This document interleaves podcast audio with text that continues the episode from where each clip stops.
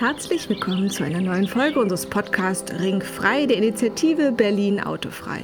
In unserer heutigen Episode geht es darum, was unsere Stadt und all ihre BewohnerInnen davon hätten, wenn das Auto nicht so zentral unser Leben bestimmen würde, wie es das tut, egal ob wir damit fahren oder nicht. Jedoch zuerst, wie immer, unsere Verkehrskontrolle. Halt, Verkehrskontrolle. Ja, was mache ich denn falsch? Ich fahre doch nur Auto. das ist ja genau das Problem. Äh, wieso denn? Ich tue doch niemandem was. So, so. Haben Sie schon mal überlegt, wie für alle Menschen eine lebenswerte Stadt aussehen könnte? Ja, klar doch. Mehr Platz für mich und mein schickes Auto, damit ich immer überall hindüsen kann. Äh, wie bitte? Noch mehr Platz für Ihr Auto? Also ich meine, 60 Prozent des gesamten öffentlichen Straßenraums schlucken die Blechschlitten doch heute schon. Was? 60 Prozent? Nie und nimmer. Das sind doch grün versiffte Horrorzahlen, Herr Wachtmeister. Nee, nee, schön wär's. Mal kleiner Faktencheck. Sie kennen noch die Bismarckstraße in Charlottenburg? Äh, ja. ja, ist doch eine geile Piste. Was sind das? Acht Fahrspuren und dann drei Parkstreifen? So ungefähr. Ist doch herrlich. Ja, für euch Autofahrer vielleicht. Aber ihr legt nur 25% der Wege im Zentrum Berlins zurück. Also alle anderen Verkehrsteilnehmer, also drei Viertel der Menschen, gucken in die Röhre. 50 Meter liegen zwischen den Häuserfronten auf beiden Seiten von der Bismarckstraße. Ja, 50 Meter. Und davon krallen die Autofahrer sich mindestens 32 Meter für Fahrspuren und Parkstreifen. Ja, und manchmal sogar noch mehr, wenn dann einer wieder seine Karre rücksichtslos auf dem Radweg abstellt. Das sind zwei Drittel des gesamten Straßenraums. Das ist doppelt so viel wie für alle anderen Verkehrsteilnehmer. Ist das nicht ungerecht? Ach, das ist ja jetzt nur eine Neiddiskussion. Ich meine, die Bismarckstraße ist halt eine Hauptverkehrsachse. Da muss es rollen. Und in den vielen Wohnstraßen, da ist doch Platz ohne Ende. Also ich glaube, ihr Windschutzscheibenblick trübt ein bisschen ihre Wahrnehmung. Ich meine, schauen wir uns doch mal die angeblich so ruhigen Wohnstraßen in Charlottenburg an. Also wenn Sie Glück haben und in der Fritsche Straße wohnen, dann klauen Ihnen die Autos nur 40 Prozent des Straßenraums. Na sag ich doch, ist doch halb so wild. Na nur triumphieren Sie mal nicht zu früh. Also, wenn Sie zum Beispiel in der Mommsenstraße in Charlottenburg wohnen, ne, die ist ja eigentlich sehr schick und gediegen, da verschlingen die Autos stellenweise 70 Prozent der 25 Meter Breite. Blech, wohin das Auge schaut. Und da habe ich jetzt die Tiefgaragen und die ganzen verunstalteten Innenhöfe noch gar nicht mitgerechnet. Und ich meine, in diesen Innenhöfen, da könnten Kinder spielen, Gärten blühen, Hausgemeinschaften Feste feiern. Aber es duftet dort nicht nach Jasmin. Es stinkt nach Benzin. Naja, also träumen Sie mal schön weiter. Ich wechsle dann mit meiner Hupe, Wachtmeister. Kleine Gratisdienstleistung, bin ja kein Unmensch. Berlin ist nun mal nicht Bullabü. Aha. Haben Sie sonst keine Argumente oder warum machen Sie jetzt hier den Lindner? No, also, das gerne jetzt. Also, na, na, also das habe ich jetzt nicht verdient. Ja, ja, da haben Sie recht, Bürger. Ich wollte Sie ja auch nicht beleidigen, sondern so ein bisschen Ihre Fantasie anregen. Schauen Sie sich mal die Schlossstraße in Charlottenburg an. 70 Meter breit. Davon 54 Meter für die blechbefreiten Menschen. Da gibt es Vorgärten, zwei Radspuren, breite Gehwege und einen Mittelstreifen mit Allee, auf dem sie Buhl spielen oder einfach verträumt entlang schlendern können. Da gibt es Restaurants mit großen Gastgärten und trotzdem gibt es noch eine Autofahrspur und einen Parkstreifen in jede Richtung. Naja, und die Autos beanspruchen halt nur ein Viertel der Fläche und nicht drei Viertel wie in manchen anderen Straßen. Da lebt es sich doch viel schöner. Ja, aber so viel Platz wie in der Schlossstraße gibt es ja nicht überall. Ja, das stimmt schon. Aber in vielen anderen Städten in Deutschland und in ganz Europa beneiden uns ja die Bürger um die breiten Straßen, die wir in Berlin haben. Und umso trauriger, wenn wir die mit Blech ersticken. Ich meine, wenn es in Berlin mal eng wird, dann machen wir einfach in Zukunft eine Einbahnstraße für die Autofahrer, damit dir noch Platz für das übrige Stadtleben bleibt. Hm. Das ist gar nicht so eine schlechte Idee. Also wenn ich es mir so überlege. Ich meine, meine eigene Straße, da könnte es auch schöner und lebendiger sein. Ja, also. Ich meine, wenn wir gemeinsam über alternative Mobilität nachdenken, da kommt doch die Fantasie in Bewegung. Und darum, aussteigen bitte. Berlins Zukunft ist autofrei. Das ist besser so, für alle. Das war doch schon mal eine gute Einstimmung auf unser heutiges Thema. Danke für die Verkehrskontrolle. Lärm, Gefahr, Stau, Luftverschmutzung trifft uns alle. Stadtraum wird kostenfrei belegt und die, die kurze oder ältere Beine haben, gehen die längsten Wege. Wie könnte eine andere Art der Stadtentwicklung aussehen? Wir von der Initiative Berlin Autofrei wollen eben nicht verbieten oder einschränken, sondern öffnen und für mehr Freiheit und Lebensqualität aller sorgen, sowie der Verein Changing Cities, der sich für eine andere Idee von Zusammenleben in der Stadt einsetzt. Wie genau das aussieht, erfahre ich jetzt von Raunhild Sörensen. Sie ist Pressesprecherin von Changing Cities. Raunhild, wenn ich dich jetzt direkt fragen darf, was macht eine lebenswerte Stadt für dich aus? Wie sieht deine Vision aus? Ja, also wenn du fragst so ganz konkret, dann, dann heißt es eigentlich für mich, dass ich äh, Kartoffeln auf der Straße züchten können, in irgendwelche äh, Hochbeete oder so. Ich habe gerade dieses Jahr zum ersten Mal probiert, ähm, Kartoffeln auf dem Balkon zu züchten. Ich weiß noch nicht, ob es klappt. Das ist super interessant. Das wächst und wächst und wächst. Ja, aber es soll natürlich hier nicht um Kartoffeln gehen. Aber eine lebenswerte Stadt ist eben eine Stadt, wo ich den öffentlichen Raum anders nutzen kann als heute. Und ich glaube, das ist das A und O. Ähm, ich komme jetzt mit meinen Kartoffeln, anderen kommen mit ihren Ponys. Oder mh, hm, wir hatten ein ganz tolles Beispiel von oder Vorschlag von Kindern am Lausitzer Platz. Die wollten eine Wasserrutsche aus dem zweiten OG haben. Könnte ich mir auch super vorstellen. Ähm, also da muss man sehr offen sein. Das wird sehr divers bleiben, äh, was die Menschen sich wünschen vom öffentlichen Raum. Das wird auch nicht damit alle Probleme gelöst, weil wir haben unterschiedliche Interessen. Aber wir können doch sehr viel gewinnen, wenn wir die 60 Prozent des Straßenraumes, das jetzt von Autos äh, besetzt, belegt ist, belagert ist sozusagen, und wir das für andere Zwecke nutzen können. Und darum geht es ja bei euch, bei Changing Cities, so wie ich es verstanden habe, um neue Ideen, was man eigentlich mit der Stadt alles auch wieder machen kann, weil die Stadt wurde ja auch viele, viele Jahrhunderte lang ganz anders genutzt. Wir hatten ein schönes Interview mit jemandem vom Fußverband, der auch nochmal beschrieben hat, dass die Menschen ja immer schon eigentlich die Straße zu Fuß oder mit Karren oder auf jeden Fall die Straße für sich genutzt haben und eben nicht nur Gefährten überlassen haben. Was ist denn sowas, was für dich die Stadt unattraktiv macht? Ja, also wir haben ja das äh, Problem, was unter dem Begriff autogerechte Stadt äh, subsumiert wird. Also wir haben einfach nur eine Mobilitätsform bevorzugt den letzten 70 Jahren. Und ich sage wir, ich habe es natürlich nicht selber gemacht, aber wir sind allen Teil dessen äh, geworden, egal ob wir sogar Fußgängerinnen oder Radfahrende sind. Wir sind immer noch Teil dessen von einer autogerechten Stadt. Und manche profitieren sehr viel mehr davon als andere. Und das, glaube ich, ist das A und O, dass wir diese, diese Ungleichheit äh, aufheben. Also ich bin zum Beispiel auf mein Fahrrad angewiesen. Ähm, das ist äh, etwas, was, was gar nicht eigentlich vorgesehen ist, weil es gibt viele Orte, wo ich mein Rad gar nicht mitnehmen kann. Ähm, kann in den Bus nicht mitnehmen. Es gibt oft überhaupt keine Fahrradwege, es gibt keine Abstellanlagen und so weiter und so fort. Ich würde kein Kind auf die Straße lassen, ehrlich gesagt, in Berlin im Moment. Äh, also das merkt man, wie unterschiedlich die Privilegien verteilt sind. Und ich glaube, das ist das Entscheidende, dass wir das ändern müssen erstmal erkennen, also eben diese unglaubliche Ungerechtigkeit, dass man die eben nochmal benennt und erkennt und dann eben ändert mit positiven Visionen. Und vielleicht muss es nicht direkt die, die Rutsche vom Lausitzer Platz sein, auch wenn ich die grundsätzlich ganz schön finde. Aber wir können ja nochmal auf das ähm, Kartoffelbeispiel zurückkommen. Ähm, für mich als Deutsche ist ja erstmal das Auto so, damit bin ich groß geworden, das ist einfach so, ist Statussymbol, ist super wichtig. Daran wird Erfolg gemessen, das bedeutet Freiheit. Also diese ganzen schrägen Verbindungen, so ähnlich wie zum Rauchen, wurde ja einfach ein ganz schräges Bild gemacht, was eigentlich dieses, dieses Ding für uns bedeutet. Du als Dänin, wie ist es denn bei euch in Dänemark? Gibt es da eine Veränderung hin, zum Beispiel zu einer Fahrrad- oder auch Fußgängergerechten Stadt? Ja, gibt es schon. Ähm, und die gibt es auch schon viel länger. Und zwar ging es damals aber nicht um Fußgängerfreundlichkeit oder Radfreundlichkeit. Es ging nicht mal um Ökologie, es ging ums Geld. Weil die Dänen, besonders die Kopenhagener, ähm, die Verwaltung hat aufs Geld geguckt und gesagt, Huppala, das ist uns aber viel zu teuer mit diesem Autoverkehr in unserer Stadt. Hm, das belastet das Gesundheitssystem enorm. Die äh, Instandhaltung der ganzen Autoinfrastruktur ist extrem teuer. Und die haben deswegen gesagt, wir müssen, wir müssen irgendwie umsatteln. Das ist einfach für unsere Gesellschaft zu teuer und haben deswegen angefangen, ganz pragmatisch äh, Radwege zu bauen und äh, versuchen, den Fußgängerverkehr auch zu fördern.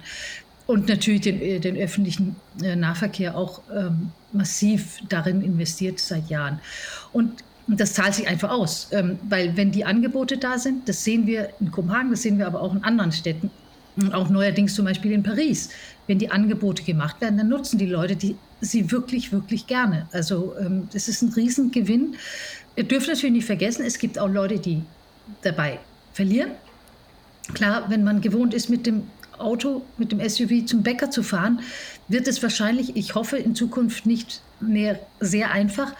Und das ist ein, ein Verlust, kann man sagen, aber ich glaube, das ist einer, das, wir haben, wir gewinnen so viel mehr auf anderen Ebenen dadurch. Ähm, äh, was wir mit unserer Kampagne Kiezblocks extrem merken im Moment. Also Kiezblocks ist eben äh, der Versuch, den äh, Durchgangsverkehr aus den Wohnvierteln zu kriegen, einfach um den Lärm- und Luftverschmutzung zu reduzieren in den Wohnstraßen, wo die Leute ja wohnen und normalerweise zum Bäcker gehen oder was sie sonst machen, also diesen ganzen Nahmobilität.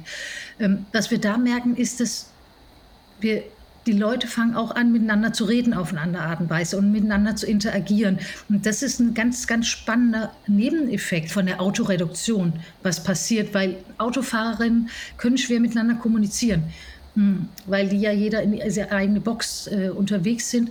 Und in dem Moment, wo wir diese, diese, diese Hülle wegnehmen, dann schaffen die Menschen entdecken sich gegenseitig auf einmal. Und das ist eine, ist eine ganz, ganz tolle Sache. Das ist, hm, da lernt man auf Menschen kennen, die man sonst nicht kennengelernt hätte. Also zum Beispiel im eigenen Wohnviertel hier bei unseren Kiezblocks. Und es hat was ganz, ganz Tolles, was ich eigentlich gar nicht so auf den Schirm hatte am Anfang.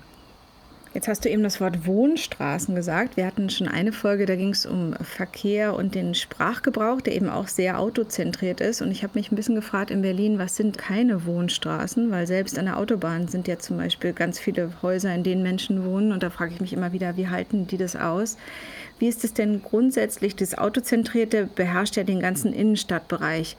Was würde denn passieren, wenn man das schaffen würde, dass da einfach weniger Autos fahren? Wäre das Wäre das mehr Vorteil oder auch mehr Nachteil für andere Gruppen? Also man muss natürlich alles dann durchdenken. Ne? Also es gibt so viele unterschiedliche Interessen. Aber die meisten, und vor allem die Menschen, die dort wohnen, würden davon profitieren. Da bin ich mir 100% sicher. Erstens sind es Menschen, die oft, die eben nicht mit dem Auto unterwegs sind. Wir wissen, in Berlin haben ja nur 350 ungefähr von 1000 Einwohnerinnen ein Auto. Also 23 Prozent sind es ungefähr, ne? Genau. Auf der Wege, die mit dem Auto zurückgelegt werden, also 75 Prozent, die eben nicht äh, mit dem Auto unterwegs sind. Und diese Menschen haben ja erstmal keinen Nachteil, wenn das Auto nicht da ist, weil sie nutzen es sowieso nicht.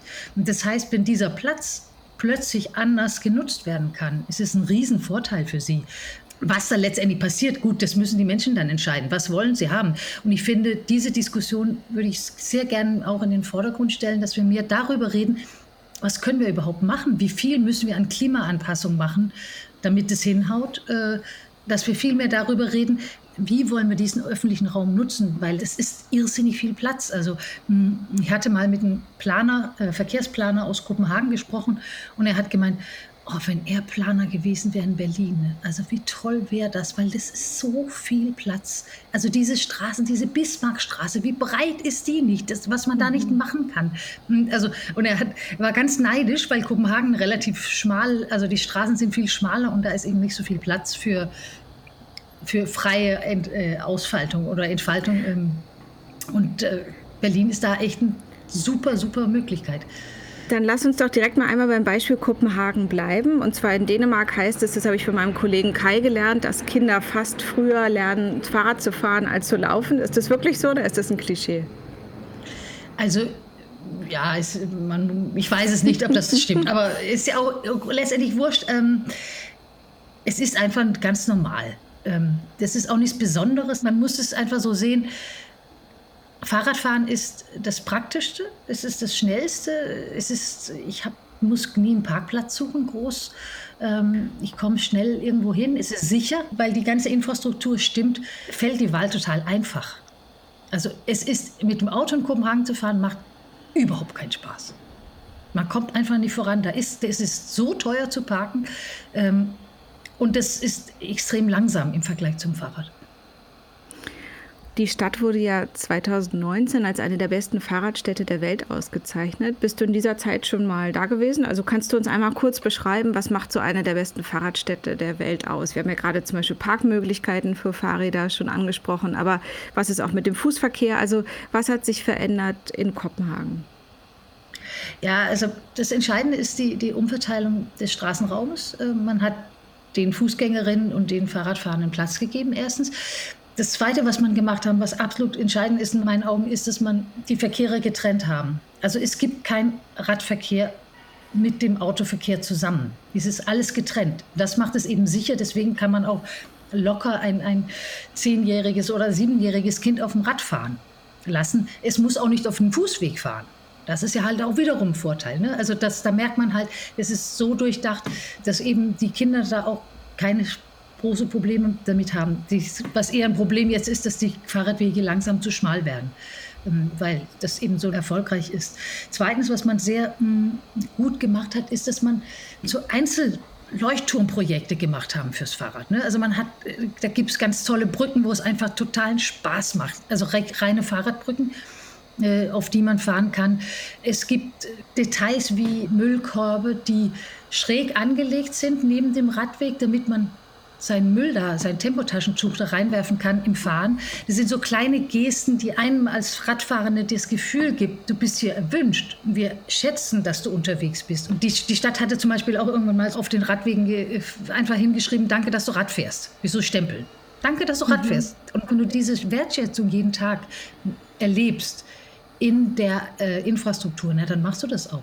Ich habe auch noch mal gelesen, dass 97 Prozent der RadfahrerInnen, ähm, also die, die Radfahren in Kopenhagen, dass sie auch sehr, sehr zufrieden sind. Also fast 50 Prozent der Bewohnerinnen der Stadt benutzen auf dem Weg zur Arbeit zum Beispiel das Fahrrad oder gehen eben auch viel lieber zu Fuß, als es in Berlin der Fall ist. Was können wir denn davon lernen? Also was können wir mitnehmen für unsere Verkehrsplanung, für die Entwicklung in den nächsten Jahren, um auch entspannter mit dem Fahrrad zu fahren, aber eben auch um die Stadt schön umzubauen? Ja, also wir können in Berlin konkret das Mobilitätsgesetz umsetzen, das ja nächste Woche drei Jahre alt wird. Da steht sehr viel Richtiges drin, was alles gemacht werden muss. Äh, also geschützte Radwege auf den Hauptstraßen, mehr Fahrradstraßen gebaut werden. Für den Fußverkehr auch ähm, jede Menge Parkbänke. Die Gesellschaft wird älter und älter. Wir brauchen Raum für ältere Menschen, wenn die unterwegs sind, dass sie sich auch irgendwo hinsetzen können zwischendurch. Dann brauchen wir natürlich Spielräume, Spielmöglichkeiten für Kinder. Ähm, wir müssen die Stadt wieder zum Aufenthaltsort machen. Weil das ist das Problem. Wir halten uns im Moment, so wie es konzipiert ist, hält man sich ins Auto auf und, und in irgendwelchen Gebäuden.